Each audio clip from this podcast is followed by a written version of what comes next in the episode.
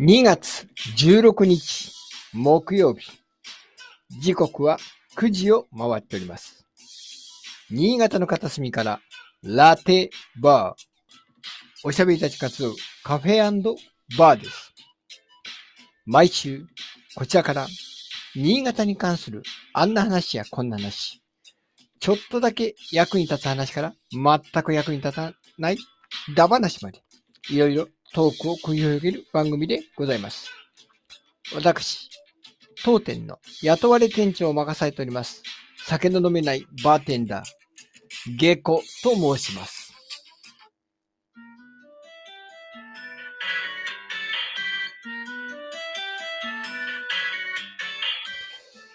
あー今日は、まあ、ちょっと、天気、うん。普通の日って言っていいんでしょうか？うん。あの、朝方はね、ちょっと雪もちょっと降ったようで、路面白くなってましたけど、昼はね、全然そんなこともなく、まあ、穏やかというほどでもないんですが、まあ、ここ最近のね、荒れた天気に比べれば、まあ、落ち着いた天気と言ってはよ、よかったんじゃないでしょうか。でもまあね、いくらまあ、天気が良くてもね、油断できませんから。まあ、もう一回ぐらい、ええ、あの、雪が降ってくるかもしれませんのでね。お、マリモノマリコさん、こんばんは。ご無沙汰しております。ありがとうございます。はい。お、安倍先生、来ましたね。私の活動範囲は良い天気でしたよ。ということで。では、えー、早速入ってきていただきましょう。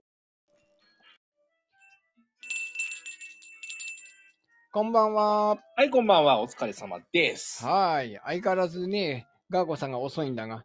うんあ、富士山来ましたね。あ、よかったよかった。どうだのりこ D が財布を新調したみたいですよ。そうなんですよ。しれっとね、財布を新調したんですよね。いいですね。金運財布ですよ。おお。はい、富士山こんばんは。あ間に合った。どうもどう間に合っも。いや、全然連絡、あのー、事前打ち合わせのやつに来てくれないから、あ、ひょっとしてまた今日は来ないのかってちょっと、すいませうんあれん。ちょっとでしたけど、サウナで整ってきました。なんと、そんな理由？いいそんなな理由？はい。サウナだったんかい。サウナでした。間に合いました。うんまあ、ガーコさんも無事ようやく来ましたんでね。こんばんは。あ、こんばんはバウアーバウアウ。バウバウ。どうはい。もどうも。どうもいやいや。えーでもサウナに入って、えー自家自宅から、うんお近くにサウナあるようなお風呂があるんですか？あのー、ジョン・ノビカに、ちょうど仕事帰りに、お うんうん。はい。職場が近いもんで、うんうん。はい。行ってまいりました。な今日はね、偶数日だったんでね、うんいいサウナには行けたんですよ。え、どういうこと？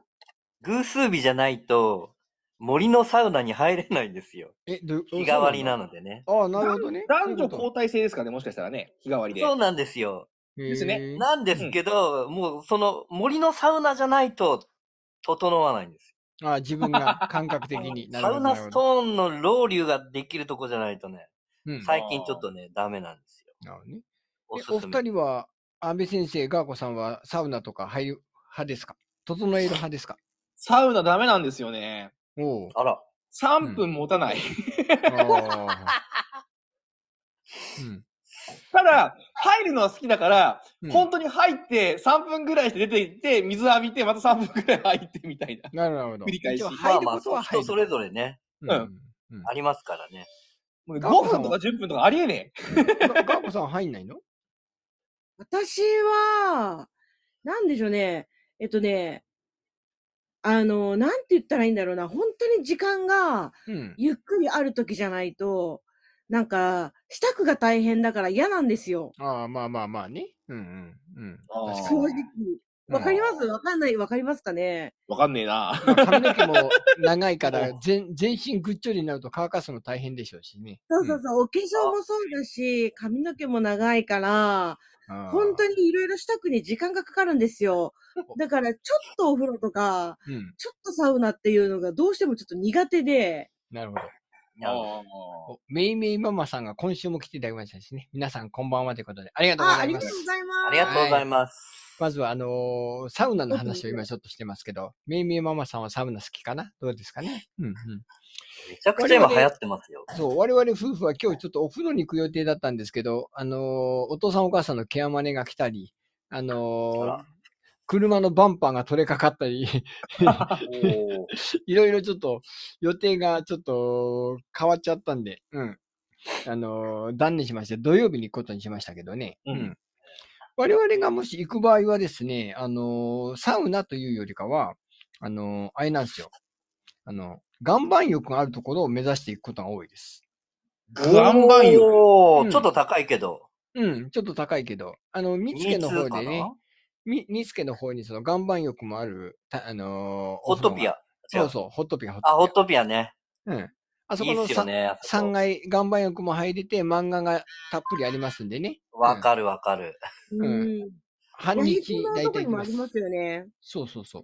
ヤヒコのなんだっけ、桜なんとかっていうところ。桜の湯。桜の湯。うん桜の湯であしたっけ嵐の湯とかね。うんうん。あそこもいいんですよ、サウナ。う。うんん。まあ、岩盤浴行きました、そこは。そうそう。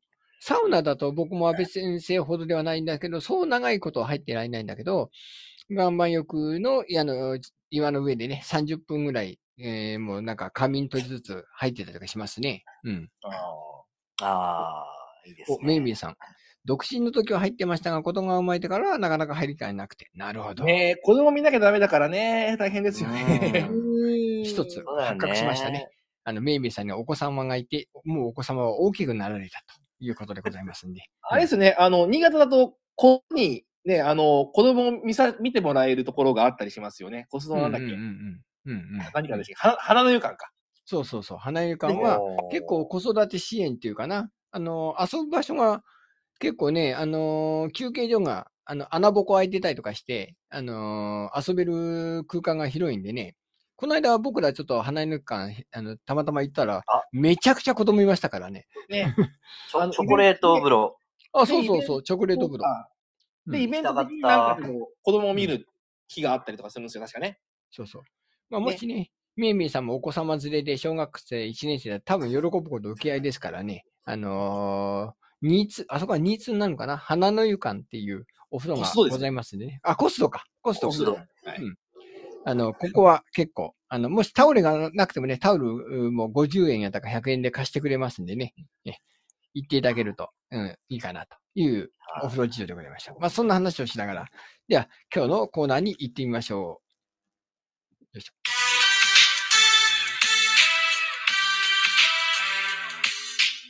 ラッテボーボーンあ、ハモりましたですね。素晴らしい。はい。まずは、その、世界遺産どこ行きたいというアンケートを今週取らせていただきまして、うん世界遺産？しかも、世界世自然遺産。世界自然遺産というものをね。日本もある世界自然遺産？そうそう。こんなね、コロナでなかなか旅行行けなかった人たちのためにどこ行きたいかなというのもありましたからね。うんいや、みんな行きたいな、これな。そうそう。んで、今は、あえて海外の、あのー自然遺産の上位の方のとこから選びまして、あの、うんイエローストーン公立公園、グレートバリアリーフ、うんカナディアンドッキー山脈、そしてガラパゴス諸島というのを、ちょっとうんまあ、どうでしょうって言ってやったら、たった9票。えーあれ半減してしまった。俺ガラパゴスに入れたけどな。うん。そう。なんか話聞いたら俺イエローストーンかな？あ、イエローストーン。はいはあ温泉つながりで。い。うん、そうだね。ー 確かに。うん。綺麗なね、7色に光るあの温泉っていうか、公園、湖ですからね。うん。ね温泉入れねえけど。世界で最初の世界遺産認定ですよね。そうそうそう、そうなんです、そうなんですよ。そう。だから、うんあの、その世界自然遺産の中でもぶっちぎり1位だったんですけど、いや、そんなに、うちの奥様曰く、こんなとこ知らねえしっていう。そうか。え知らねえの？とか言って。嘘？とか言って思いながら。うん僕はね、あの、オーストラリアはグレートバリアリーフ一生に一回ぐらいちょっと行ってみたいなとずっと思ってはいるんですけどね。うん。うんなんつってもグレートですからね。そう、グレート。どれ どれぐらいグレートですかグレートなんだろうっていう。あの、グランドキャニオンは、なんか、下見ると僕、高所恐怖症なんで怖いんで、上、上登る分には大丈夫かななんてかか軽く思ってはいるんだけど。ああ、うん。うんいいね。そんで結局、あの、結果から言うと、イエローストーン公立公園が、まあ、あの、44票。で、ガラポス諸島が34%。つまり4票、3票、1票、1票ってことだね。少ない。えーまあまあまあね。ちょっと、お題でちょっと分かりやすいとこをしなかったのがちょっと範囲ではないかという説が濃厚なんですけど。まあ、それもあって、うちの奥様が屋久島かなという。あ、日本だったら結構言ってるんだけどね。そうそうそうそう。日本だったら、まあまあ、この中に入ってもよかったんじゃないのっていうのは、うんまあね、うん、ちょっとまあ、ちょっと世界自然遺産っていうのをちょっと聞いてみたかったわけですよ。うん。うん。今回はまあ、ちょっと企画倒れだったなと。残念。うん。まあ、そんなことで、今回のアンケート結果でございました。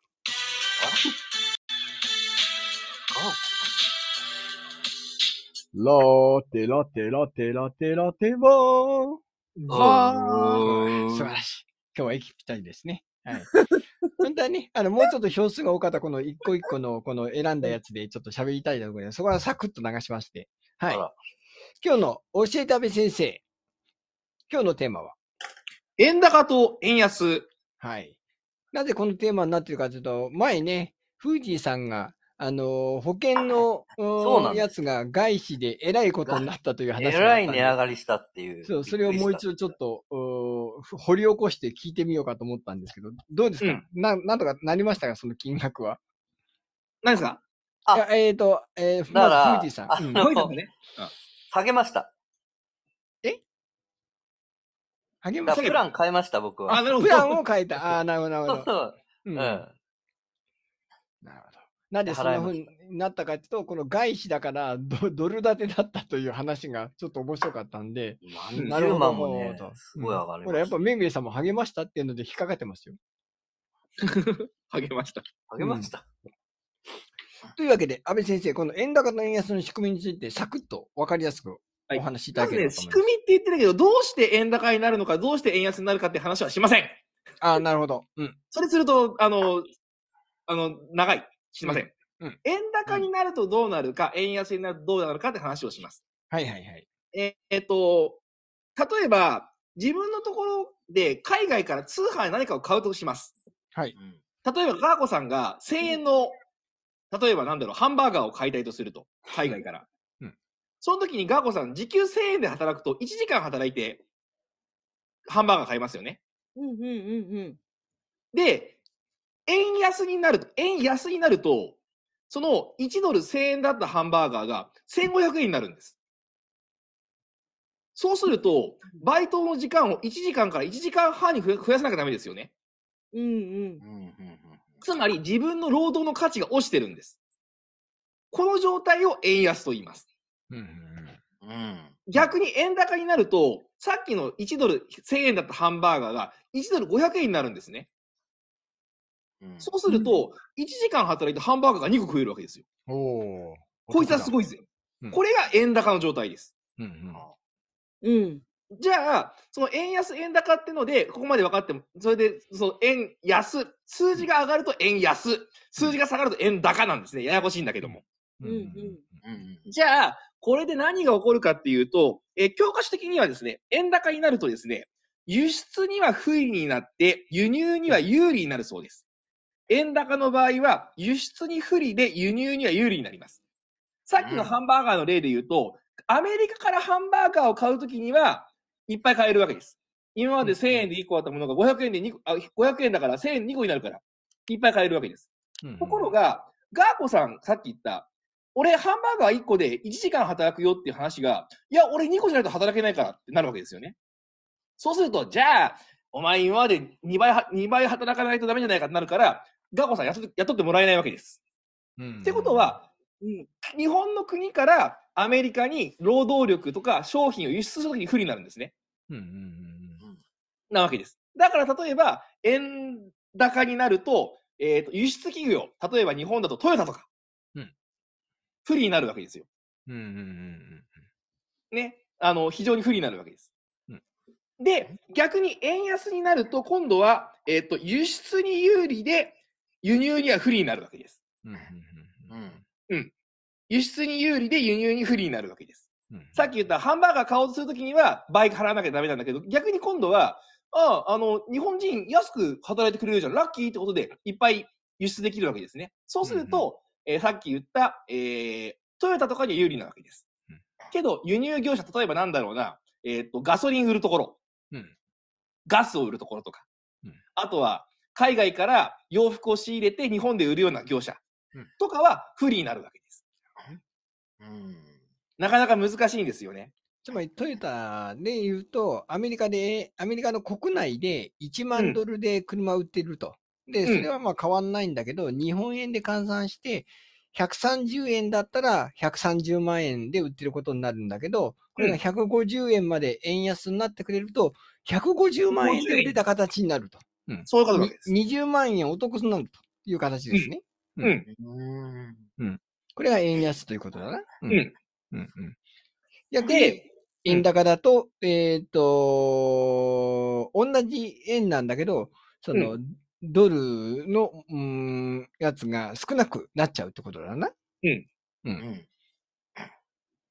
そうなんです。で、例えばその、さっき優位不利の業者なんですけど、例えば、酪農家。うんおっちゃん酪農家だったから。うん。円高になると不利なんです。うん。やっぱあの、なんでかっていうと、輸入牛肉がガンガン入ってくるから、うんうん。肉の値段下がるんですよ。なるほど、なるほど。円高困るんです。なるほど。で、円安も困るんです。ダブルで困るんだ。なんでかっていうどと。餌が輸入、餌が輸入品だから買えなくなるんです。なるほど、なるほど。なんいたし返した。うん。ということは何が言いたいかっていうと、円高がいいとか円安がいいとかっていう話はないんですよ。あくまで相対的な話なんです。誰にとってってことかな？そう。誰にとって、ある人にとってはいいことだし、ある人にとっては悪いことだったりするわけです。うんさっき言った酪農家の話、今悪い方両方言いましたけど、うんあの、いい方両方言えるわけですよ。うんうんうん。例えば、円安になれば、えーっと、肉が高くなるから、牛がたくさん売れるわけですよね。うんで、円高になれば餌は安くななるわけですよ。うんうんだから、どちらもいいわけですよね。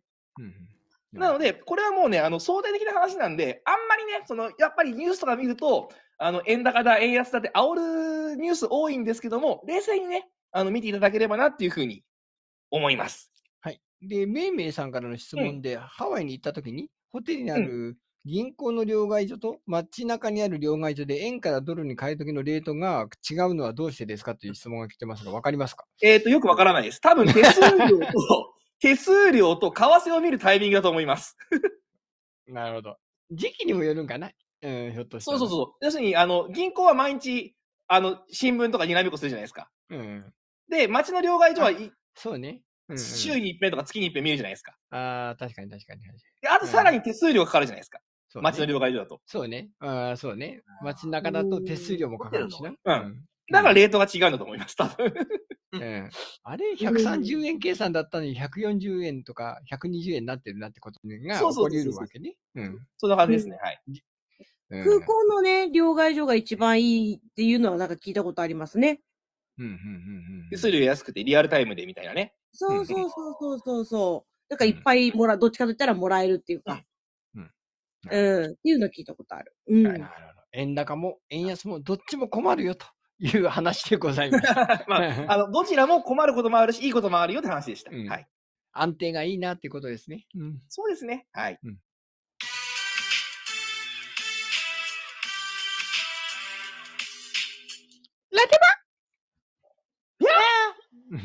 というわけで、今日のメインテーマ、アビヨゴ教室祭り公開会議イエーイどんどんどんどん頑張る。えーはい。そもそもこのアビヨゴ教室祭りとは何ぞやというものを安倍先生説明お願いいたします。はい。あの、去年からやってるんですけども、春休みにですね、地域の子供たちにワークショップを通じて様々な気づきや学びを得てもらってですね、自分の可能性を広げてもらったり、職業選択の助けにしてもらえればな、ってことで、あの、イベントを行っております。なんと。で、チームラテバーでね、あの、メンツで回すっていうね、身内。身内で。う。まいよ、これ。なるほどね。うん、で、去年は、あのーが、えっと、富士山のバルーンアートを作ろうコーナーと、うん。えっ、と、うん。ガーコさんの、えっ、と、ボイスレッスン。で、えーうん。ゲコさんのリズムステップ体操教室やってもらったんですけど、うん。今年もね、あのーまた同じことをこすろうと。うんただ順番をちょっと変えてですね、前回は、えっ、と、先方えーと、富士さん、時報、あの、ガコさん。で、大将、あら、あの、下戸さんだったんだけども、今回は先方を下戸さんにして、あの、中堅、うんえー、富士さん。うんで、大将に、えっ、と、ガーコさんのボイスレッスンじゃなくって、ガーコさんに私がインタビューすると。声の仕事についてのお話を伺うという形式にしようかと思っております。うんうんうんうんどうでしょうね？おーうん何かでお役に立てるかな？うん？え？何かお役に立てるかな？立てられるように私が頑張って誘導します。いはい。や実際声の話の話、なったら人の話って私聞きたい人多いと思うんですよね。どうなんでしょうね？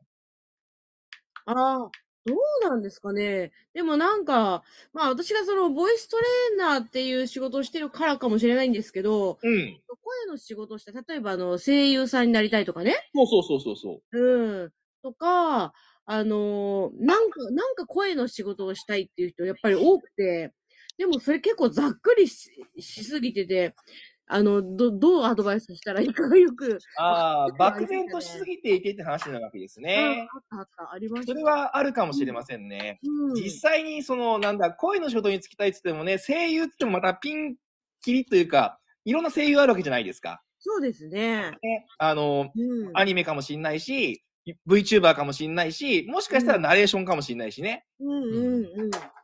ね、難しいですよね。そうなんです。だそういったね、ちょっとね、あのリアルな現場の話もね、えーっと、ガゴさんから聞けたらなっていうふうに思っております。はい。はい。で、あと、ゲコさん、今回そのリズムステップ体なんか、ちょっと、うん。あの、今の話で、あの、例えば、その子供たちからの質問を受け付けたりとかもするんですか？えー、する予定です。うん、うん、うん、うんうただ、ん。公開放送中は、ちょっとしないかな、さすがに。声が入るとあれかもしれないんで。うん。ああ、なるほど。それ分けてやると。うん。そうです。あ、そうそう。あの、第3部はあれです。ラジオトークで、録音配信予定です。なるほど、なるほど。うん、それをね、言って忘れてた、言うの忘れてた。うん、うん。で、あの、録音が終わった後に、そのフリーの質問タイムみたいのを設けようかなと思ってます。うーん。なるほど。ですねうん。やっぱりその質問したい人とかいると嬉しいですよね。まあね、あ、まあ、あれば、あればですけどね。うんはい。遠慮なく。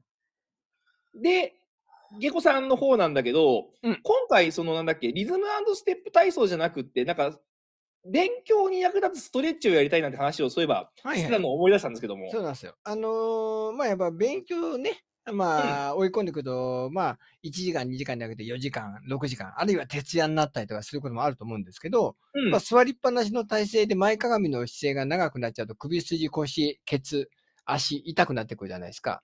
うん。まあ、それを、うんまあ、どうやって伸ばすか。で、うんできれば、まあね、その、ただ単にね、やってるだけだと、あの、適当になっちゃうんで、できれば、この、安倍横教室体操みたいなね、ラジオ体操みたいな感じで、その、順序立ててやっていって、順繰りでやって、まあ、この固まった部分をほぐし、気分もちょっとリフレッシュして、もう一回机に座ってもらおうというような趣旨で、安倍横体操をちょっと、今、あのー、審査中でございますんで、それをまあちょっとね、一緒にやってもらって、まあうんそれを全部やらなくてもいいんだけど、あの、それのね、あの、一部分だけでもやってくれると、あの、まあ勉強の合間にね、えーあ、ここが終わったから英語やろうっていう時の間に、それをややることによって、ちょっと気分を新たにしてもらおうかな、なんていうのをちょっと考えてます。あ、いいですね。実際、あの、冬季講習とか夏季講習みたいに長丁場になると、やっぱり生徒がね、その、疲労を訴えるんですよね。うん腰が痛いだの、足が痛いだの。うん。そういう時にね、こうストレッチしてね、あのーパワーを貯めてもらうと。うん いいですね。で、えっ、と、前回特に好評だった、あのー、クーディさん。今回もぜひですね、あ？の、お願いしようと思ってるんですけど、前回、なんだったかか、あれは。嵐のような時間がやっぱりあれキャパシティオーバーでした。あのですね、うん。あの、なんだろう、申し込みがあった人と、うん。あの、ごっちゃになったじゃないですか。あ、まあ、その場でみんな合わさってそうそれがね、ちょっと申し訳なかったという気はいがあるんですよ。私でも、旗から見てる分にはね、非常に良かったと思いますよ。みんな楽しそうで。そうですね。まあ、ちょっとできるものが限られてきますけど、大勢だとね。まあいいんじゃね、ないかな。うんあの、とにかく、やった感があるだけでもやっぱ子供たち嬉しいと思うんですよ。うん。うん。実際体験してもらうのがいいんでね。なので、あのまあ、私の要望からすると、難しいものよりも簡単なものをたくさん作った方が面白いのかなって思ったりしたんで、うん。うん、そこら辺を、あの、要望として、あの、1対1でじっくりやるよりも、1対10ぐらいで、あの、ババッとやるみたいな。まあまあ、いいね10だったらまだいいんですけど、前回何人ぐらいでしたっけあれ？15人ぐらいいましたっけ？15はえっ、と、大人19入れてね、19人だったと思う。ですよ。確か。我々スタッフ抜かして。うん。それは無理だ。俺でも無理だ。無理だ。すいません。俺が悪かった。けど、入場制限かけるのもちょっとなんなんでね、あのーそこは、ちょっと、頑張ってもらえると嬉しいです。まあまあまあ、下戸さんがね、あ、下戸さんが、そうう、ん先方で、うん。あのね場を温めといて。場をなんとな温めてくれるくんで。あの、この、ね、体も動かしてもらって、あの、動く体勢というかな、なんか物をこう、ワイのワイのワヤワヤなる体勢を作って、それから、真打ちの登場と。うん。うん。なればいいかな。ちょっとね、あの、内容、あのー実は、Facebook の方で送ったんだけど、少しじゃあ内容変更ということで、あのうん書いときますので、そんな感じでよろしくお願いします。またちょっとね、あの、この放送終わったら、少しだけ打ち合わせしますので、よろしくお願いします。まあ、そんな以上でうん会議終了でございま。す。告知としては以上なんですけど、皆さん、あのーなんか質問ないか、こんなことやりたいんだけどとかいうのございますか？こういうのやりたいとか。特にない、ない？うん、あ負担のなき意見を。あれなんですよね。なんかその、来てくれる方たちのうん年齢にもよるかも。ああ、今、やる今内容がと、わかんないね、確かに。うん。そう、そうそうそうそう。一応、チラシはね、小学校と中学校に比べ配る予定です。うん。うんうんうん。だから、小学校1年生から中学校3年生まで。広いな。広い。けど、声の仕事に興味があるって言ったら、大体あれでしょ？小学校の中高学年から中学生でしょ、中学生かな？ひょっとしたら。うん。うん。ねあの、あの、は結構なんかあの、大人びた話が出てくるかもしれないですよ。あの、声の仕事すると給料いくらですかとかさ、ね。下世話な話が出てくるかもしれない。金の話。ね。はい。なんか興味持ってもらえたらね。せ声優の仕事したらジャニーズの大総と結婚できますかとかいう質問が来るかもしれない。ああ、出会いはあるかもねっていうね。はい。はい、そんな感じでね、あのースケジュールが、もうなんか、チラシ作りも含めて、切羽詰まってる安倍先生、大丈夫ですか？頑張ります。はい。そんなこんなでね、あの、3月のこのアビオコ教室に向けて、えー我々もこう、準備をしながら、この放送もやっていこうと思いますんでね。えー、もう時間が残り少ないですよ。告知したい人いますか？ない。いないない大丈夫？大丈夫、うん、今回ない。大丈夫。今回なくていい？大丈夫？うん。いっぱい喋った。はい。まあ、来週の日曜日は安倍横教室、あれ、ゲーム会なのかな？ああとで、再来週かな？再来週今週末じゃなくて、来週。こ来週ですね。やっぱそうですそうね。うんうんですね。はい。はい、そういうのもありますんでね。えー、いろいろチーム、この、ラテバ動いてきますので、皆さん応援の方、そして参加の方、よろしくお願いします。お願いしますはい。